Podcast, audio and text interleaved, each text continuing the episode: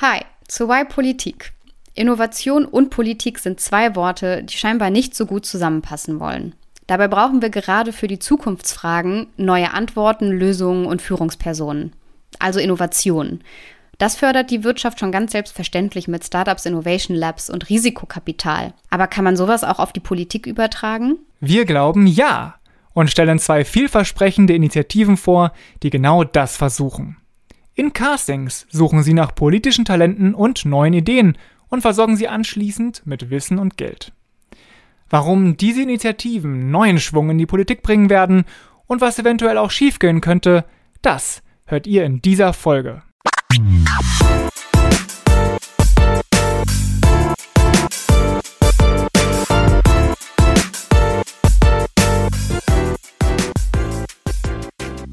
Schön, dass ihr wieder reinhört bei Why Politik, wo wir Lösungen für das dritte Jahrtausend präsentieren.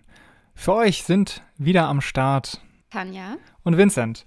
Tanja, was machst du, wenn wir nicht den Podcast aufnehmen? Dann ähm, bin ich meistens als Moderatorin und Organisationsberaterin unterwegs. Und das ist auch ein guter Stichpunkt. Ähm, Politik und Organisationsberatung. So ein bisschen ist nämlich heute das Thema auch die Mischung aus beiden oder so eine grundsätzliche Frage, die ich mir in beiden Feldern stelle. Ja, da bin ich mal gespannt. Ich weiß nämlich noch nicht ganz konkret, äh, worum es gehen wird. Wir machen das ja immer so, dass wir die Folgen äh, unterschiedlich vorbereiten. In diesem, dieses Mal bist du dran, Tanja, letztes Mal war ich dran. Und äh, ja, ich bin Vincent, ich mache politische Kommunikation für einen Think Tank in Berlin. Das heißt alles, was mit Webseite, Presse, Social Media und dergleichen zu tun hat. Okay, Tanja, dann bin ich genau. mal gespannt, welches Problem du mitgebracht hast. Ja, wir machen das ja schon seit dreieinhalb Jahren.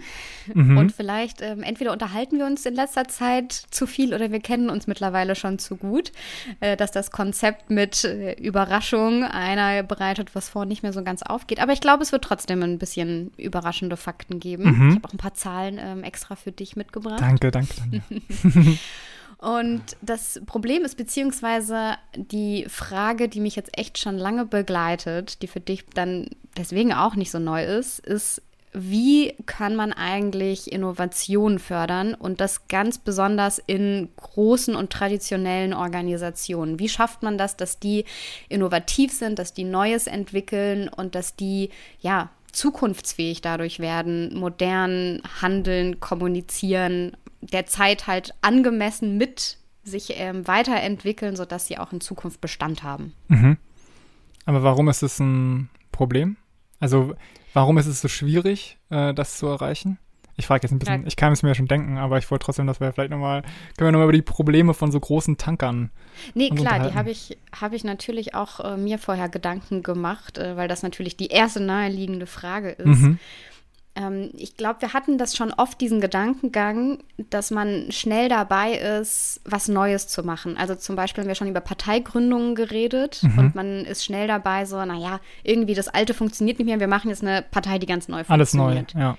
Und das ähnlich ist es ja auch in der Wirtschaft. Ähm, irgendwie bestimmte Sachen funktionieren nicht mehr, dann erfindet man halt ein neues Produkt und geht damit ganz neu auf den Markt. Also oft erscheint das ähm, ja der schnellere Weg oder auch eben der einfachere, dass man sich ganz neu erfinden kann und da auch ausprobieren kann. Und gerade in den Strukturen, in denen wir unterwegs sind. Also ich würde da auch tatsächlich die öffentliche Verwaltung genauso dazu packen wie äh, Parteien, die Politik machen, wie unsere Demokratiestrukturen, also Parlament und Regierung, die Gesetze machen, dieses ganze Konglomerat. Das sind Strukturen, die bestehen schon sehr lange und da kann man halt nicht sagen, naja, wir machen jetzt alles neu. Also wir können jetzt die Demokratie nicht komplett neu erfinden. Ich glaube, es ergibt auch oft gar keinen Sinn. In Parteien können wir nicht einfach sagen, wir entlassen einfach mal alle Perso äh, Personen, die da sind und auf Bestehenden beharren ja. und äh, hier jetzt, was man ja tatsächlich auch manchmal macht, äh, ähm, machen dann eine komplett neue Führungsmannschaft äh, mhm. rein, die wir implementieren oder tauschen die Geschäftsführung aus und äh, wechseln das Personal, sodass da frischer Wind reinkommt. Das geht mhm. halt auch eigentlich so einfach. Ja. Und was ich auch noch einen wichtigen Punkt finde bei, ähm, wenn wir jetzt über politische Strukturen und Organisationen sprechen, die basieren ganz oft auf Ehrenamtlichen, auf ehrenamtliches Engagement, ähm, sind Mitglieder basiert. Also es ist ja nicht so, dass wir Arbeit, also dass die Leute Arbeitnehmerinnen und Arbeitnehmer sind, dafür ein Gehalt bekommen und deswegen kann man sagen, du wirst dafür bezahlt und deswegen machst du deinen Job, sondern gerade eine Demokratie baut ganz viel auf zivilgesellschaftlichem Engagement auf und auch Parteien auf Ehrenamtlichen. Ja. Und allein deswegen muss man da schon sehr vorsichtig auch mit umgehen, weil man sich diese Basis ähm, erhalten muss, dass man überhaupt ja was machen kann, schlagkräftig ist und man muss diese Personen und Strukturen mitentwickeln und kann sich denen nicht einfach entledigen. Ich glaube, deswegen macht es das nochmal schwieriger, Innovationen in so große traditionelle Organisationen zu bringen, als in der freien Wirtschaft. Ja, und gleichzeitig äh, muss, muss es ja weitergehen die ganze Zeit. Ne? Man kann ja nicht sagen, okay, halt, stopp, Leute. Äh, wir drücken mal alle auf die Pause-Taste und jetzt halbe, ein halbes Jahr gibt es keine Demokratie. In, in der Zeit bauen wir alles um und dann geht es weiter. Ne, du kannst ein Kaufhaus kannst vielleicht mal schließen für einen Umbau, aber die Demokratie natürlich nicht. Ne? Das heißt also, wandeln musst du dann ja in, während des laufenden Betriebes hinkriegen. Ja, man könnte auch sagen, vielleicht sagen das auch manche, ich weiß nicht, oder vielleicht denken das jetzt auch einige, die uns zuhören, so, pff, warum soll Politik überhaupt modern sein? Also ist es nicht auch okay? ich hoffe, dass die, die uns zuhören, das nicht, sich nicht, nicht denken und fragen. Aber ja. ja. wer weiß, vielleicht können wir ja, ja. jetzt jemanden davon noch überzeugen. ähm, so, ich glaube, für viele hat, ich meine, allein dieses Wort Politik, es, es wirkt schon ein bisschen angestaubt. Auch wenn ich hm. mir vorstelle, ich habe Politikwissenschaft studiert, das klingt jetzt nicht äh, fancy wie, weiß ich nicht, man kann irgendwie Innovative Leadership heutzutage studieren oder allein auch schon bei uns im Feld internationale Beziehungen und International Relations klingt alles ein bisschen cooler als Politikwissenschaft. Mhm, ja. Kann man ja ehrlich so sagen. Ja. Und noch, aber Politik klingt immer noch ein bisschen spannender als Verwaltung. Das Wobei stimmt. Verwaltung. ja. Aber es ist, äh, das, dafür möchte ich jetzt eine Lanze brechen. Es ist ganz wichtig, dass das nicht egal ist, sondern dass uns das total wichtig ist, dass ähm, Politik sich weiterentwickelt. Gerade wie Vincent und ich auch Politik verstehen und das machen, auch in unserem Podcast machen, ähm, ist nämlich das Verständnis davon, was das eigentlich ist. Und für uns bedeutet das eben, dass man was mitgestaltet, dass man Gesellschaft mitdefiniert, die Regeln, wie eine Gesellschaft funktioniert, mitdefiniert und das halt auch in die Zukunft gerichtet. Also die Welt dreht sich weiter und ähm, gute Politik, die für Menschen gemacht ist, denkt auch schon nach vorne und gestaltet die mit und eben verwaltet nicht einfach nur das, was schon da ist. Und weil das unser Verständnis ist und ich auch finde, das bedeutet auch Politik zu machen, auch mal Leute zu überzeugen. Wir müssen zum Beispiel unser Rentensystem ändern, damit auch in Zukunft die Generationen und junge Menschen dann irgendwann in ein paar Jahrzehnten nicht in Armut landen, sondern immer noch gut leben können und ähm, nicht bis 80 arbeiten müssen. Und deshalb ist es so wichtig, dass auch äh, Politik nicht sagt, naja, dann haben wir halt ein angestaubtes Image, sondern sich da auch mitentwickelt, so wie es die Gesellschaft ja auch tut. Ja, und ich würde nochmal sagen, jetzt nach 16 Jahren Angela Merkel ist es, glaube ich, auch genau der richtige Zeitpunkt, so einen kleinen Innovationsschub zu machen, weil ich sag mal jetzt, äh, ich glaube, man kann auch aus, aus überparteilicher Perspektive sagen, dass die letzten 16 Jahre jetzt nicht die Zeiten der großen Veränderung gewesen sind, sondern ziemlich viel weiter so, ziemlich viel auf Sicht fahren. Ne? Also visionär mhm. war es jetzt nicht und große, richtig große Reformen gab es jetzt auch nicht. Und das kann richtig problematisch werden. Also das ist ja nicht nur ein Nice to have, sondern gerade in, in Zukunft kommen ja riesengroße Herausforderungen auf uns zu, für die man Lösungen braucht. Und wenn man jetzt nicht schon anfängt damit, dann ist es halt das, was, ja, was man jetzt viel gesehen hat in den letzten Jahren. Dann reagieren wir halt auf Krisen, aber ja. wir kommen nicht vor die Krise oder wir sind nicht schon darauf vorbereitet. Ja, statt Krisen, statt Krisenhopping, genau, statt Krisenhopping brauchen wir Krisenprävention. Ne? Ja, ja. okay. Krisenmanagement. Äh, ich habe auch ja. ein paar Beispiele mitgebracht, für wen das, wenn das jetzt noch nicht so klar geworden ist. Ähm, also ganz oft hört man ja auch in Debatten sowas wie, naja, wir können das noch nicht machen, weil die Gesellschaft ist noch nicht bereit dafür. Und die mhm. Politik muss ja immer auch mit der breiten Bevölkerung gehen. Und deswegen war auch vor ein paar Jahren noch so ein Thema wie gleichgeschlechtliche Ehe. Hm, wissen nicht, ob die Öffentlichkeit schon bereit dafür ist, ob wir die Leute nicht damit überfordern. Und ich finde das eigentlich ein ganz schlechtes Argument, weil wenn die Politik nicht vorne rangeht und Ideen hat und sagt, wir wollen, dass unsere Gesellschaft keinen Unterschied macht, ob ähm, ein, ein Paar ähm, zwei unterschiedliche Geschlechter hat oder gleichgeschlechtlich ist. Das soll und sollte uns völlig egal sein. Ähm, wenn, wenn das ausgehebelt werden kann mit dem Argument, aber es sind noch nicht alle bereit dafür, dann, dann kommen wir ja nie voran. Und deswegen hat es, glaube ich, auch so lange gedauert, bis 2017 sich der Bundestag dazu durchringen konnte, das mal zu verabschieden. Mhm. Jetzt ist das vielleicht noch ein verkraftbares Beispiel, aber wenn man das Beispiel Klima sich anguckt, da ist ja auch oft ähm, ein ähnliches Argument dabei, nämlich, naja, wir brauchen auch eine Mehrheit dafür, dass wir klimapolitische Maßnahmen äh, verabschieden können. Und da ist aber das, das ein anderes Problem. Wenn wir warten, bis alle die Maßnahmen akzeptieren, die man dann einführt, dann mhm. ist es halt zu spät. Also dann ist halt Ups. halt der Klimawandel so weit fortgeschritten, dass man ihn nicht mehr zurückdrehen kann. Ja. Und auch hier wäre es deswegen sinnvoll, wenn Politikerinnen und Politiker sagen, wir können nicht warten, bis wir alle mitnehmen. Wir müssen gut erklären, warum wir das jetzt tun und wir müssen aber auch mal vorangehen. Ja, ich finde noch ein anderes Beispiel, was mir spontan kommt, was eigentlich ein bisschen ähnlich ist wie, wie mit, der, mit der Klimakrise. Also bei der Klimakrise ist es ja so, wir sitzen jetzt hier und wir wissen, oh, in, in 10, 20, 30 Jahren äh, kriegen wir Probleme und in 100 Jahren riesige Probleme. Und ein bisschen so ähnlich ist es ja auch, was das deutsche Rentensystem angeht, wo man schon seit 20 Jahren darüber redet, oh, wir haben demografischen Wandel, oh, die ganzen Babyboomer gehen ums Jahr 2020, 2025 in Rente, oh, dann haben wir gar nicht mehr genügend junge Leute, die für die alten Leute die Rente bezahlen. Und was ist passiert? Nichts. Und jetzt gehen die ganzen Boomer in Rente. Und wir wissen dann sehr bald, glaube ich, nicht mehr, woher das Geld kommen soll, um die zu bezahlen. Also ähm, ja, spricht sehr viel dafür, dass man Probleme angeht, bevor sie ganz, ganz groß werden. Und ganz oft ist es auch eher eine, eine Mutlosigkeit. Also ich glaube, diese Folge soll auch äh, Mut machen, mutig zu sein ähm, weil es so ein, so, so ein Feigenblatt auch oft ist, diese, es gibt keine Akzeptanz dafür. Ich weiß nicht, ob du das mitbekommen hast, jetzt während der Corona-Pandemie und die Corona-Maßnahmen äh, gibt es ja auch viele Politikerinnen, gerade in, in die Ministerpräsidentinnen, Ministerpräsidenten in den Ländern, die sagen, das können wir denen nicht zumuten, den Menschen, deswegen müssen wir bestimmte Sachen wieder öffnen. Mm, oder die Maßnahmen sind zu hart, äh, das wird nicht akzeptiert, ähm, das, das können wir so nicht machen. Und es gibt zum einen das, was, also so wird das immer wieder dargestellt und gleichzeitig gibt es Statistiken, zum Beispiel vom ZDF Politbarometer, die was ganz anderes zeigen. Die haben nämlich gefragt, also äh, eine repräsentative Umfrage gemacht und gefragt, ob man die aktuell geltenden Corona-Maßnahmen übertrieben findet, gerade richtig oder zu schwach. Mhm. Und die Mehrheit, also wirklich eine absolute Mehrheit von 56 Prozent, hatte gesagt, gerade richtig und sogar fast ein Drittel hat gesagt, die müssen sogar eigentlich härter ausfallen, damit wir gut durch die Pandemie kommen. Und dass sie übertrieben sind oder nicht akzeptiert werden, weil man sie für zu krass hält, haben nur 14 Prozent gesagt. Ja, aber das, also ist, das, das Problem so ist, glaube ich, insgesamt, dass diese 14 Prozent halt ziemlich laute 14 Prozent sind, ne? Total.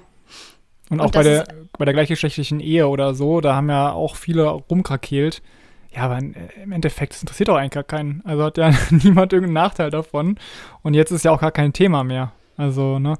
Ja, ich stimme dir zu. Oftmals ist die Politik, hinkt, äh, orientiert sich eher an den äh, Neinsagern, an den Lauten, als irgendwie an, an der großen Masse, die eigentlich interessiert daran wäre, äh, gute, vorausschauende Politik zu erfahren, ja. Und zusammengefasst, jetzt das ähm, Problem ist es, dass man so ein bisschen so einen ja, so, ein, so, ein, so nach hinten gezogen wird in der Politik und eher so dieses vor, sehr, sehr vorsichtig, sehr langsam. Man will die Leute nicht überfordern und ich glaube, es braucht eigentlich genau das Gegenteil in Teilen, dass es ähm, Teile gibt, Politikerinnen in der Politik oder auch Initiativen, die mal was total anderes wagen, weil so funktioniert es auch in anderen Bereichen. So funktioniert es auch bei neuen Produkten, Dienstleistungen, wenn wir uns als Wirtschaft weiterentwickeln. Und so entwickeln wir uns auch als Gesellschaft oder in der Politik weiter, ist meine These. Ja. Und jetzt gibt es ganz viel in der Wirtschaft, was so Innovationen fördert. Also von Inkubatoren, Accelerators, Innovation Labs, es gibt Venture Capital, wo in Startups investiert wird. Also da, da gibt es einfach ganz viele Institutionen, die sowas fördern. Und das ist jetzt auch die Lösung, zu der wir kommen, nämlich, dass wir solche ganz expliziten Förderungen oder Startups im Politischen ganz, ganz dringend brauchen.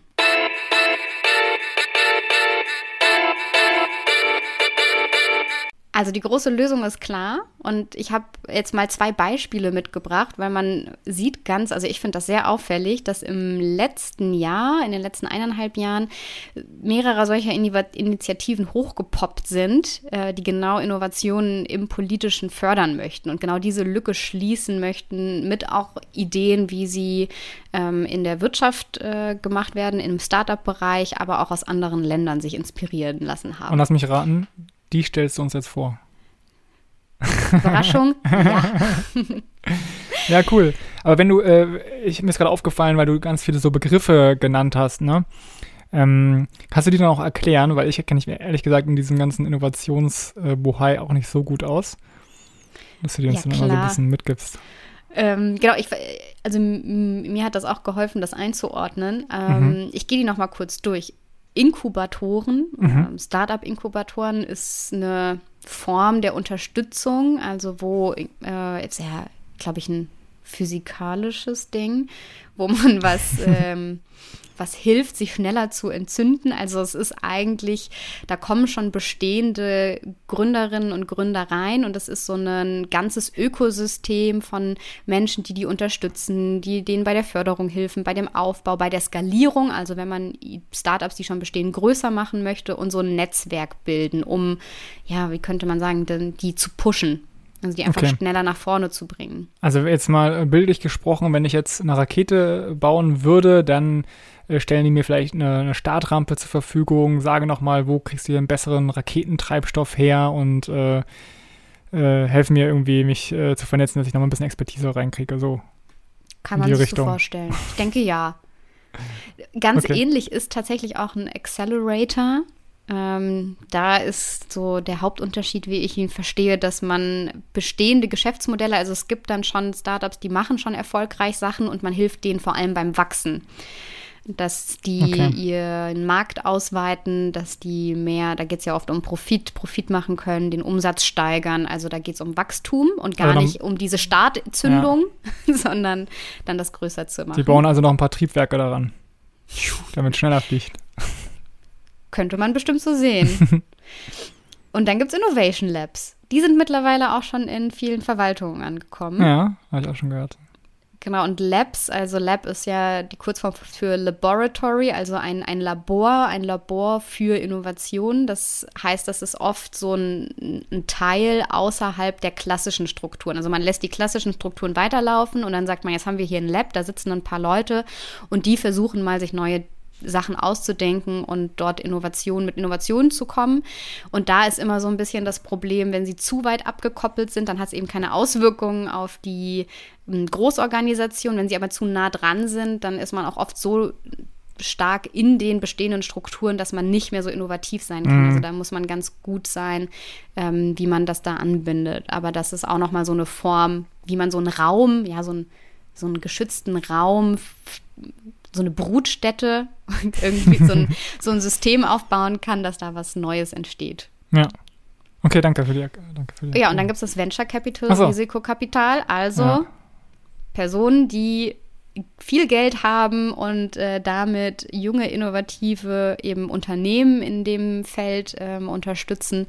Also, dass die einfach, ja, Geld haben, um ihre Idee anzufangen. Aber dann ja auch beteiligt werden. Also ich gebe dann Geld rein und dann dafür werde ich auch an den zukünftigen, hoffentlich Umsätzen beteiligt. Jetzt bin ich mal gespannt, wie man das dann auf den, auf den politischen äh, Rahmen bringen kann, weil in der Politik geht es ja nicht ums Geld verdienen, ne? Ja, man hat ganz andere Ziele und deswegen ist es so bedingt vergleichbar, aber einige Ideen fließen da schon mit rein. Ich würde aber mit einer ersten Idee anfangen, die davon noch ein bisschen weiter entfernt ist als die zweite Idee. Mhm. Wir runden das aber am Ende wieder ab. Wir bringen das am Ende wieder Wir zusammen. Wir binden es zusammen, ne? Wir machen ein schönes Paket raus mit Geschenkpapier und Schleife. So machen wir das. Und jetzt gehen wir erstmal zum ersten Beispiel.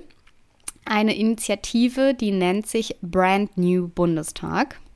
Mhm. Also brandneuer Bundestag und brandneu sind darin die neuen Politikerinnen und Politiker. Also es geht darum, Bundestagsabgeordnete zu finden oder die, die es werden möchten, äh, die kandidieren. Jetzt steht ja eine Bundestagswahl an, am 26. September dieses Jahr. Mhm. Ähm, und daraufhin, auf dieses Datum hin, Menschen gecastet haben, können wir gleich noch drauf eingehen, die haben die gecastet, die haben eine Jury und gesagt, die haben Potenzial, die machen Politik anders und die wollen wir in den Bundestag schießen mit einer Rakete, wenn wir schon beim Raketenbild sind.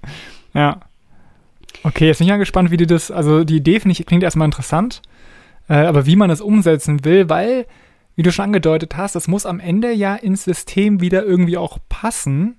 Und bei uns in Deutschland sind die Parteien ja sehr stark. Also man kommt ja zum Beispiel auf, eine, auf einen aussichtsreichen Listenplatz nur dann, wenn man in einer Partei etabliert ist.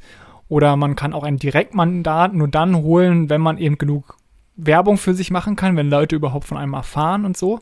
Deswegen bin ich sehr gespannt, wie, wie, wie die das hinkriegen wollen.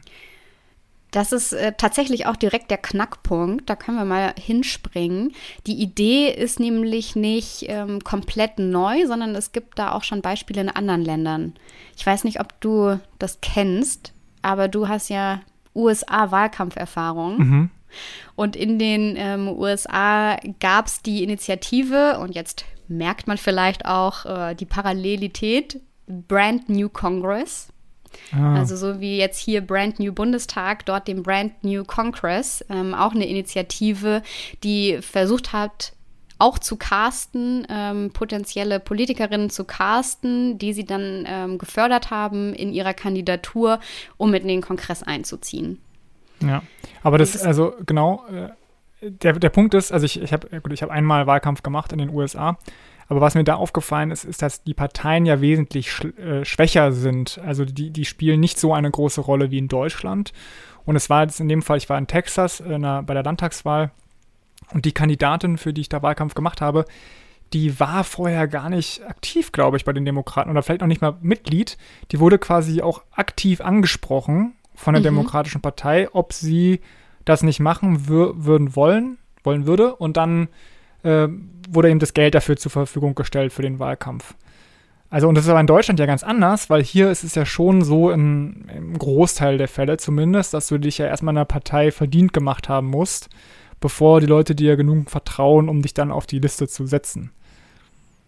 Also, das ist eine große Herausforderung, glaube ich, hier in Deutschland, ne? Ja, ich, ich weiß nicht, wurde die bei dir auch über ähm, so öffentliche Vorwahlen zur Kandidatin gewählt? Ja, dann auch, ja, genau. Aber die war dann halt die auserkorene, also die, die unterstützt wurde dann auch von mhm. offiziell. Mhm. Also bei, genau, in Deutschland muss man ja von in einer Partei zum Kandidaten oder der Kandidatin gewählt werden, um überhaupt eine realistische Chance zu haben. Und das ist dann ein Ortsverein oder ein Parteitag. Ähm, und gleichzeitig ist der Wahlkampf, das würde ich noch dazu ergänzen, ja auch viel mehr von Parteien abhängig. Also du machst Wahlkampf mit einer Partei, genau. mit den Ressourcen einer Partei, sei es ehrenamtliche, aber auch finanziell. Und in den USA viel mehr über private Spenden. Ja, oder Initiativen, ne, die dann auch mhm. einzelne Kandidatinnen und Kandidaten fördern. Genau, also um das nochmal ähm, zu verdeutlichen, in den USA ist ja allgemein viel mehr Geld im Wahlkampf drin. Ne? Und wir hatten damals, glaube ich, ein Wahlkampfbudget insgesamt von irgendwie 140.000 oder so. Und wenn hier ähm, jemand, äh, bereits bestehender Bundestagsabgeordneter, eine Bundestagsabgeordnete reingeht in den Wahlkampf, dann äh, bringt er oder sie schon Rücklagen mit, mit ran und finanziert auch den eigenen Wahlkampf zum Teil, aber eben nur zum Teil. Und der Großteil kommt tatsächlich von der Partei. Also du bist mhm. echt abhängig, eigentlich du bist total abhängig von den Parteien und äh, gerade für, also für, die meisten Parteien, äh, für die meisten Abgeordneten zählt ja auch der Listenplatz weil fast überall die CDU oder die CSU das Direktmandat holt und dann kommst du eigentlich nur in den Bundestag, wenn du auf, einem, auf, auf der Liste von deiner Partei, von den Grünen zum Beispiel, weit vorne stehst. Mhm wir können auch mal erklären, warum das in Deutschland so ist. Ähm, mhm. Es gibt ja ein, ein Parteiengesetz. Politische Bildung, in, Tanja, ne? wir werden unserem Auftrag Frage. jetzt mal direkt gerecht. es gibt ein Parteiengesetz und da steht drin, was ist eigentlich das Ziel und was sind die Zwecke von Parteien ähm, in unserem demokratischen System. Und es gibt eigentlich vier große Ziele. Ähm, das erste ist die Politikformulierung, also zu diskutieren, Anträge zu schreiben, so was könnte man politisch eigentlich machen, was müsste man für Gesetze machen, da ja, das zu formulieren, was Politik können soll und muss. Dann die Politikimplementation, also einfach gesagt die Umsetzung. Ähm, wenn dann ja, sich, sich zu überlegen, wie kann die Umsetzung funktionieren, aber auch, äh, wenn neue Gesetze kommen, dann mit in die Öffentlichkeit zu tragen, ähm, was da verändert wurde. Also so ein bisschen die, die, die Schnittstelle zwischen Bevölkerung und äh, der Politik bei der Umsetzung zu spielen. Als drittes die Kontrolle von Politik. Also da drauf zu gucken, funktioniert das? Ähm, das sind natürlich dann auch oft Fraktionen im Bundestag, die draufschauen, aber das Fraktionen sind ja auch, bestehen auch oft aus Parteien. Also da mit ein Auge zu, drauf, drauf zu haben, auch, ähm, dass die Demokratie richtig funktioniert und dort Sachen anzumerken. Und dann gibt es den vierten, der eigentlich am häufigsten genannt wird und mit am wichtigsten ist, nämlich die Personalrekrutierung. Ja. Und diese Personalrekrutierung, da, da gibt es sogar ein Monopol drauf. Also die Parteien sind diejenigen, und das ist egal, ob wir regional gucken, auf Deutsch, deutscher Bundesebene oder auch europäisch, die öffentliche Ämter und Mandate besetzen bzw. Kandidatinnen dafür vorschlagen. Und tatsächlich habe ich eine Zahl gefunden, ähm, wann das letzte Mal ein parteiunabhängiger Bewerber in den Bundestag gewählt wurde. soll, ich, soll ich mal schätzen? Ja, gerne. 1953. 1949, also noch vier Jahre ah, vorher. Also beim allerersten. ich dachte jetzt beim zweiten. Okay, krass, ja. Da ist das letzte Mal ein parteiunabhängiger Bewerber reingekommen. Also deswegen sagt man auch eben, die Parteien haben dieses Monopol darauf, das Personal zu rekrutieren, das bei uns Politik macht. Also man könnte schon sagen, äh, no Party, no Bundestag. Ja. Also wir sind eine, ja. man sagt ja auch, wir sind eine Parteiendemokratie. Ja. Anders als andere Demokratien sind wir eine Parteiendemokratie. Das hat auch gute äh, positive Gründe. In ja. Parteien kennt man sich viel stärker, man arbeitet lange zusammen. Also Mehr es Kontrolle gibt auch so ein einfach, bisschen ne? eine Qualitätskontrolle, genau. Ja. Äh, man kann ja, ich weiß nicht, wie es euch geht, wenn ihr, ähm, also gerade wenn man so Landestag, La Landestag, äh, Land, Gott, Landtagswahlen hat, ähm, dann äh, hat man da ja ganz viele Namen und wählt auch personenabhängig. Und gerade wenn man in großen Städten wohnt, dann kann man die Leute gar nicht alle kennen. Und dann fragt man sich ein bisschen, soll ich jetzt nach dem nach dem Namen gehen, was schön klingt, oder dem Beruf, der noch dahinter steht. Genau. Ähm, also Parteien sind eigentlich, man kann sagen, Marken, ne? Also, weiß ich nicht, wie Adidas oder äh, Nike oder so. Und natürlich liest du dir jetzt nicht äh, bei jedem Produkt äh, Testberichte durch. Also ich schon, aber die meisten Leute machen das nicht. Äh, sondern du vertraust eben, dass diese Marke bestimmte Qualitäten mitbringen. Und genauso ist es bei Parteien auch. Man vertraut ihnen halt grundsätzlich, dass die da schon die richtigen Entscheidungen machen und wählt die dann. Ja, also eine Vereinfachung ist es eigentlich auch, ne? Ein Gütesiegel ja. Art. Ja. Wir kommen jetzt gleich drauf, wie, wie das Brand New Bundestag versucht zu machen, also wie sie diese diese Lücke zwischen, wir haben hier coole Leute gecastet und ähm, die kommen jetzt auch in den Bundestag über die Parteien, wie sie das, das hinkriegen. Ähm, davor aber noch, damit, sich, äh, damit man sich das gut vorstellen kann, es gibt ja ein berühmtes Beispiel aus den USA von der Initiative Brand New Congress. Ich weiß, du, du kennst die 100 Pro. Ich weiß nicht, ob du die. Äh, diese Cortez? Ja, genau. Ah, echt? Die ist von ja. dem Produkt. Ah, ja. Ja, die AOC, also Alexandria ah, ja. Ocasio-Cortez.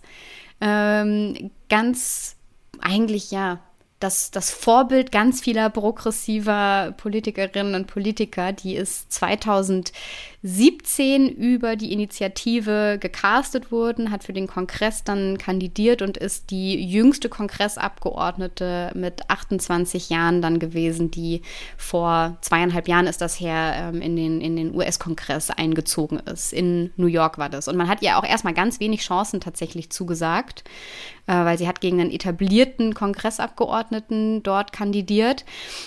Ähm, und hat es vor allem auch geschafft, weil der sich so ein bisschen zurückgelehnt hat auf seine, ich bin etabliert, mich kennen alle, ich muss zu bestimmten Auftritten nicht mehr kommen. Ähm, und dadurch äh, hat sie dann große Le viele Leute hinter sich versammeln können und ähm, hat es dann tatsächlich geschafft. Man muss aber sagen, sie war die einzige von, ich glaube, 30 oder 31.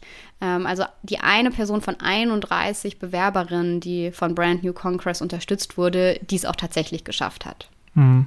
Also die meisten haben es dadurch nicht geschafft. dann hatte sie ja wahrscheinlich auch gute Ausgangs, eine gute Ausgangslage eben in einem, äh, also in einer, in einer Großstadt, ne, wo die Leute vielleicht auch noch ein bisschen offener bisschen sind für offener, Neues. Mhm. Äh, dann ein gelangweilter äh, alter Tiger da, der nichts mehr, nichts mehr groß macht, gemacht hat. Ja. Aber, aber sie hat dann, also sie wurde ja erstmal, also die wurde durch die Vorwahlen gebracht. Erstmal, ne? Von durch diese Initiative? Initiative, genau. Ja, die hat, genau, die hat Unterstützung bekommen ähm, durch, also halt auch Medientrainings, ähm, wie man Reden schreibt, äh, Ehrenamtliche, die sie dann unterstützt hat bei ihrer Kampagne, ähm, auch Unterstützung bei dem Kampagnentraining, wie zieht man eine Kampagne auf, also alles, mhm. was irgendwie da dazugehört. Genau, aber letztlich, also so, so hat sie ja dann die Vorwahl gewonnen, wahrscheinlich durch die Unterstützung.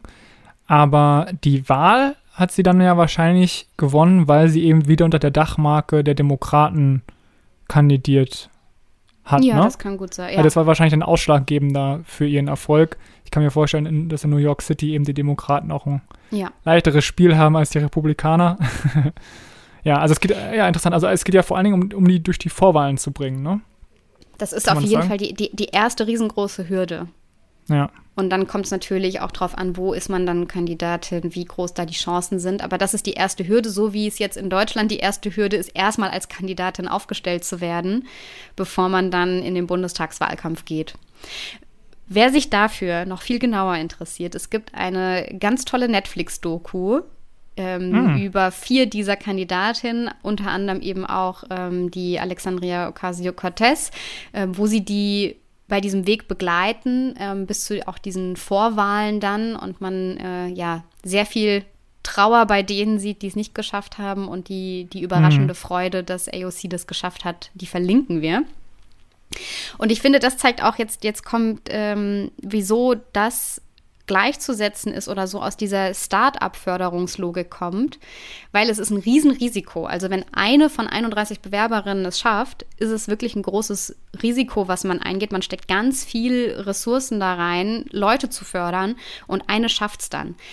Und das ist aber genau die Idee, weil die eine, die es schafft, die ist halt jetzt nicht einfach irgendeine Hinterbänklerin geworden, sondern ist halt zur Ikone ja. progressiver, sozialer, linker Politik in den USA geworden. Also wenn dann, es, es muss nur eine schaffen und man kann so viel auch wie Politik funktioniert oder wie, wie stellen wir uns eigentlich einen Politiker oder eine Politikerin vor, verändern, dass ich sagen würde, es lohnt sich schon, auch bei Brand New Bundestag, wo wir ja noch nicht wissen, wie das ausgeht 2021, aber wenn die Chance besteht, dass eine Person da mal eine neue Idee reinbringt und eine neue Form, das schon mega erfolgreich ist. Und dafür muss man halt mal breit investieren.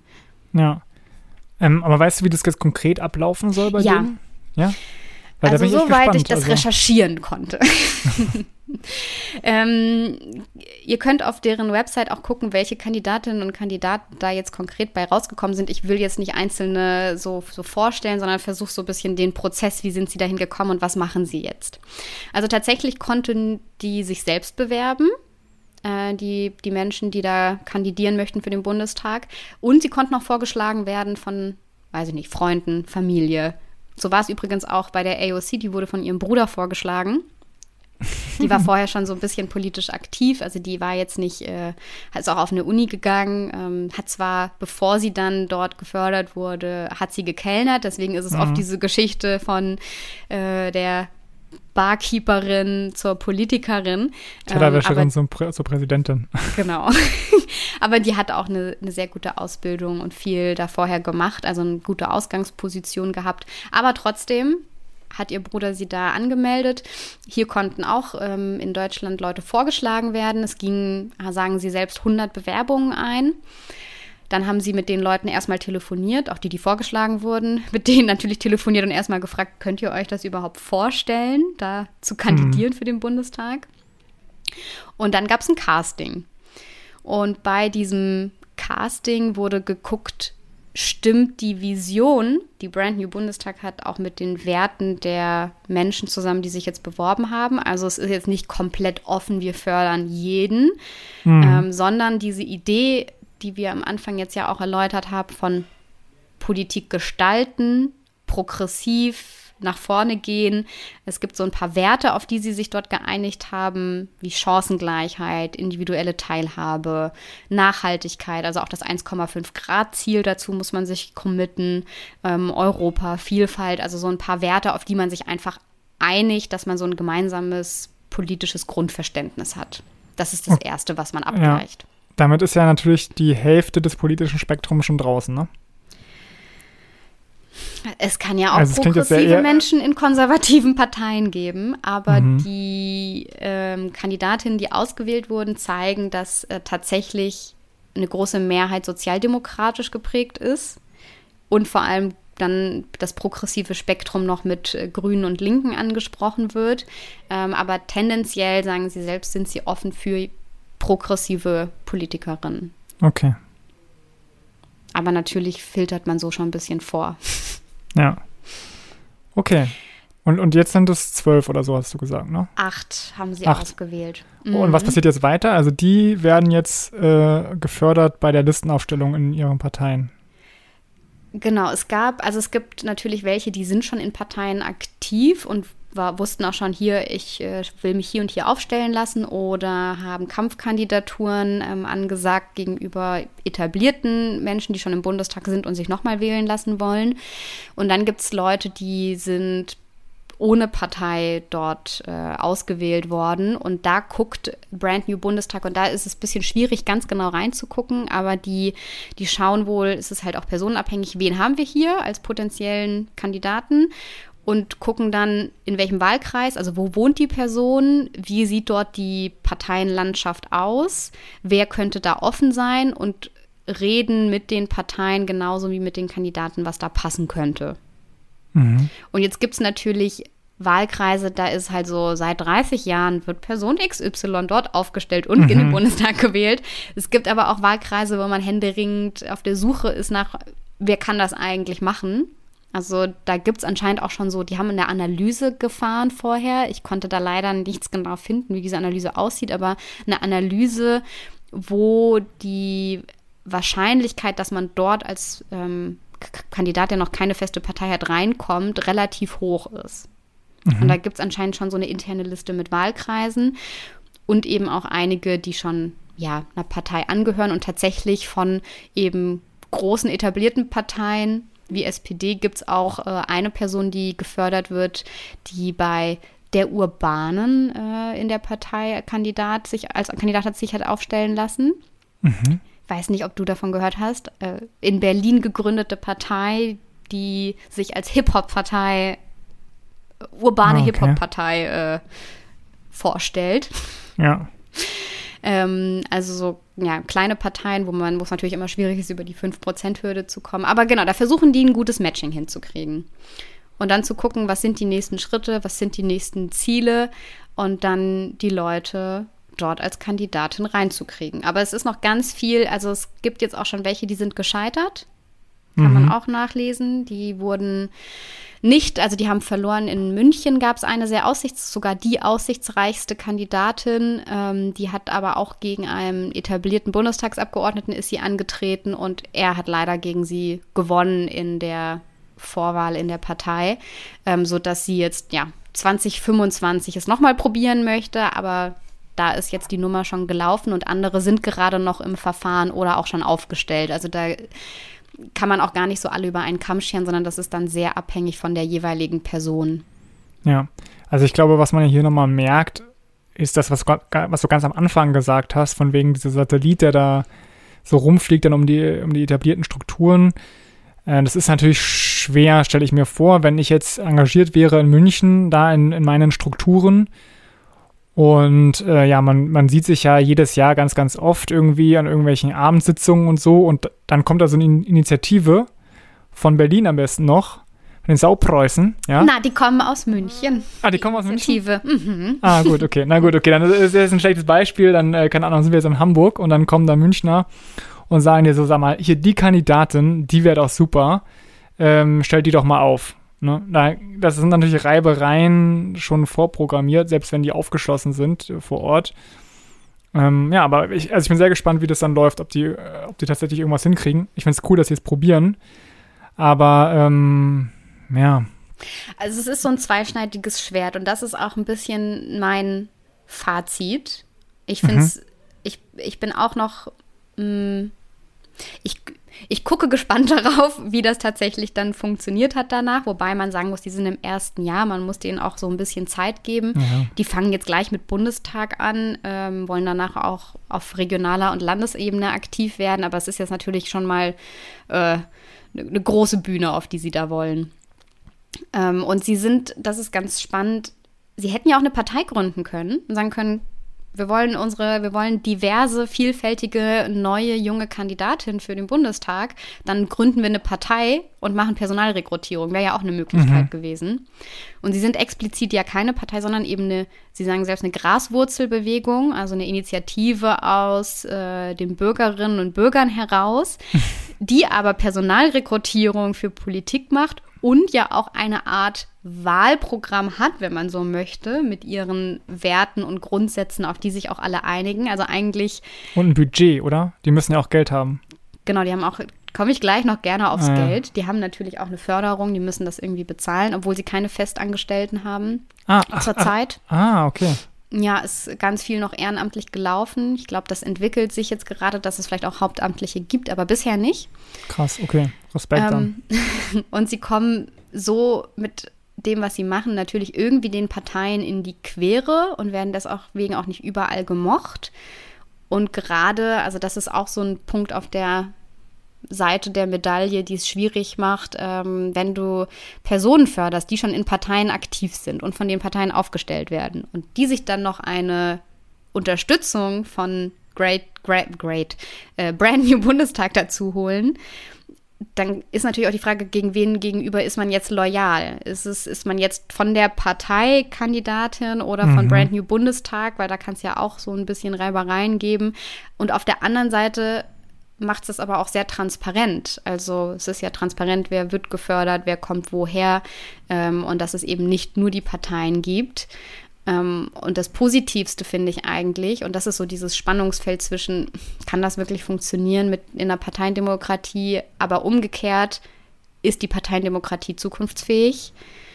Oder brauchen wir nicht eigentlich Allianzen, die über Parteigrenzen hinweg funktionieren? Also gerade wenn wir progressive Mehrheiten wollen, also eine Mehrheit, die auch regieren könnte, die eben nach vorne geht, dann kann das nicht mehr eine Partei alleine. Auch die SPD in den letzten Jahren und in Zukunft, so wie es gerade aussieht, vielleicht nicht mehr. Das heißt, es braucht immer Koalitionen, vielleicht Koalitionen mit mehr als zwei Parteien, mit drei Parteien. Und deswegen so, so Bündnisse, die über diese Grenzen hinweggehen, ähm, sind total hilfreich, glaube ich, für die Zukunft. Und das wird ja auch gefördert über so Initiativen wie ähm, Brand New Bundestag. Von dem her bin ich so ein bisschen zwiegespalten.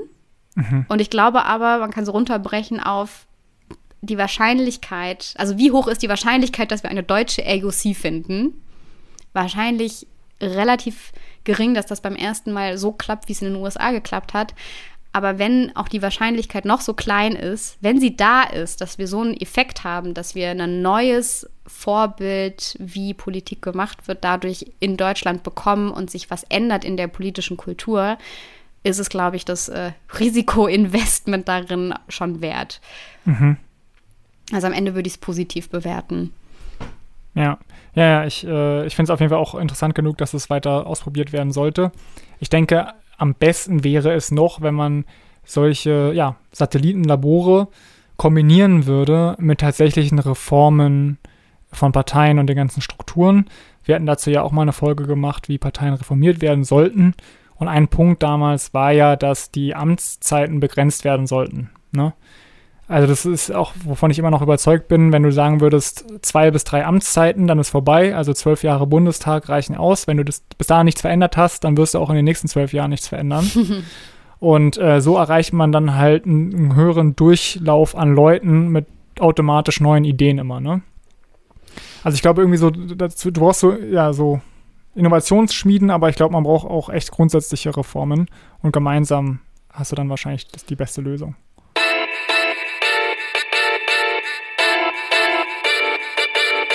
Das zweite Beispiel, was ich jetzt nur kurz hier noch mit reinwerfe, äh, setzt mhm. auch noch mal auf einer anderen Ebene an.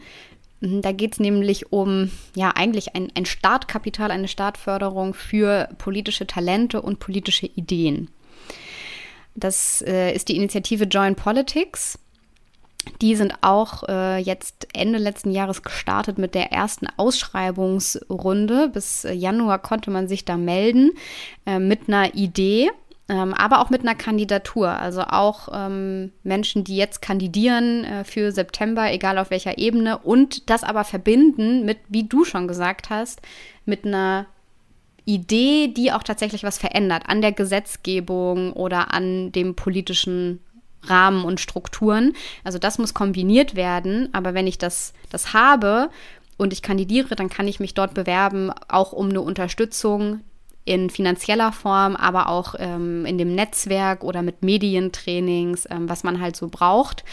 Ähm, und man kann sich auch mit, mit Ideen bewerben, die ähm, ja sowas sind wie, da haben wir ja gleich noch ein Beispiel, ähm, das wir auch gut kennen, eine äh, Agentur auf europäischer Ebene für politische Bildung. Also eigentlich die BPB mhm. auf Europaebene. Das ist eine äh, Idee, die wurde in der Beta, also in der Testphase jetzt gefördert. Ähm, und solche Ideen sind da eben auch mit drin. Das heißt, es geht nicht nur über Personen, sondern auch über Ideen, Vorhaben und Gesetzesänderungen, was mhm. gefördert wird. Und die haben aber ein Budget, ne? Also da, wenn ich mich nicht irre, dann hat da jemand Geld gegeben dafür.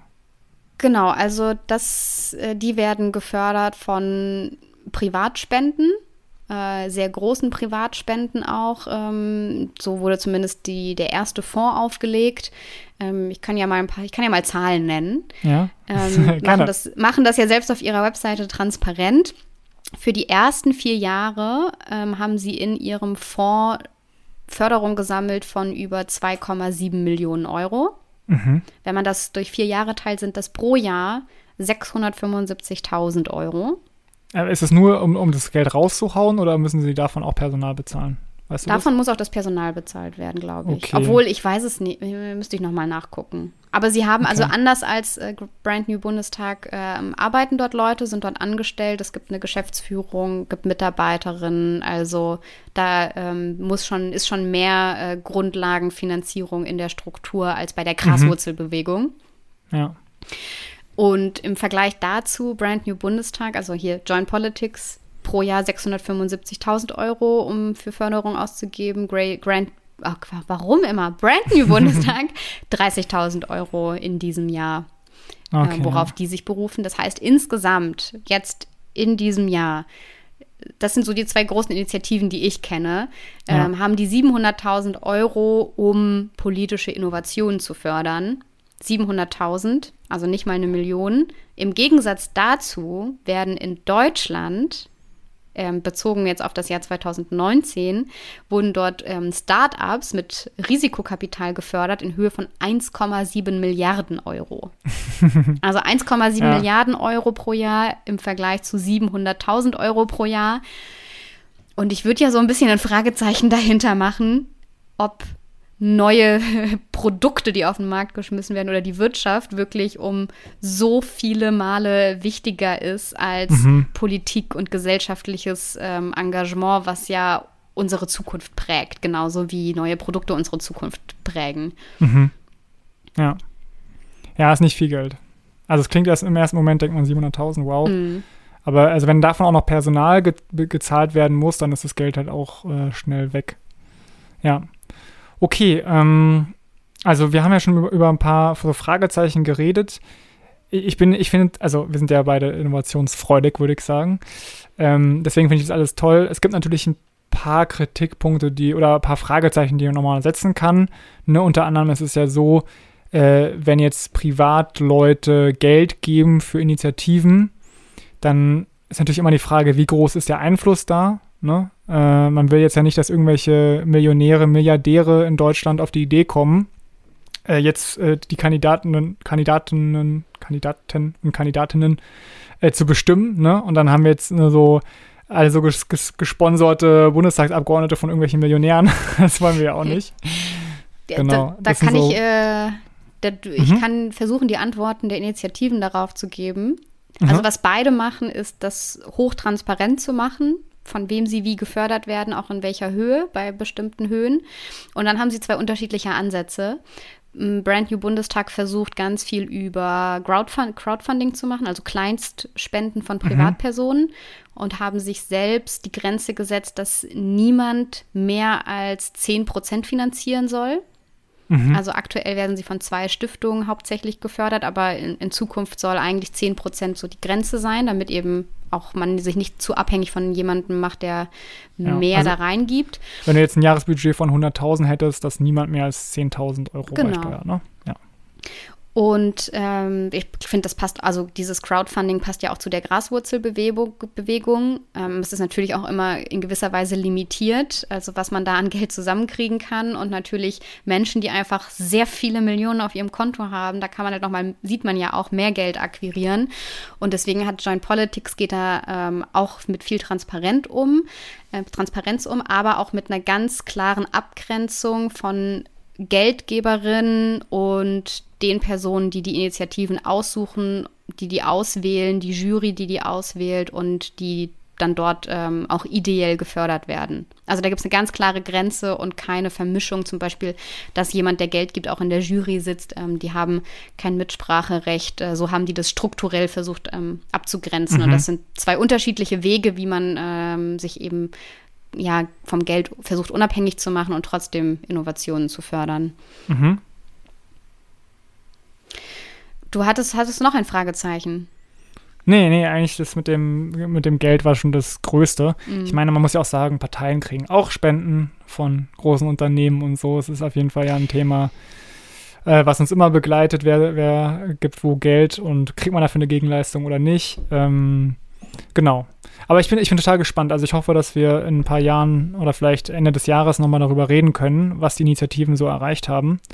Weil das grundsätzlich ist eine gute Idee ist, mal aus den Strukturen rauszubrechen, Neues zu probieren. Ähm, ich glaube, das ist total cool und vielleicht können sich die Parteien ja sogar das eine oder andere davon abgucken, ne? Ja, und vielleicht äh, so jetzt nochmal der, der Gesamtblick, das war vielleicht, obwohl es jetzt konkrete Beispiele waren, auch noch ein bisschen so eine abstraktere Folge mit wir gucken mal drauf, was es mit dem System macht. Ähm, vor allem, weil die halt alle noch am Anfang sind und so das nächste halbe Jahr so die erste reale Testphase ist, wenn die Bundestagswahl vorbei ist. Deswegen äh, gehe ich total mit dir mit, Vincent. Äh, man muss das jetzt eigentlich weiterverfolgen. Ähm, muss jetzt jeder so persönlich, kann da ja mal ein bisschen drauf gucken, wen die so wie fördern, was daraus wird. Und wir gucken vielleicht Ende des Jahres dann auch noch mal drauf, ganz konkret, wer da was gerissen hat und wer die ja, neue deutsche AOC wird. Hätte ich mega Bock drauf. Cool. Dann würde ich sagen, war es das für heute. Und, und wir hören uns beim nächsten Mal. Mit Lösungen für das dritte Jahrtausend.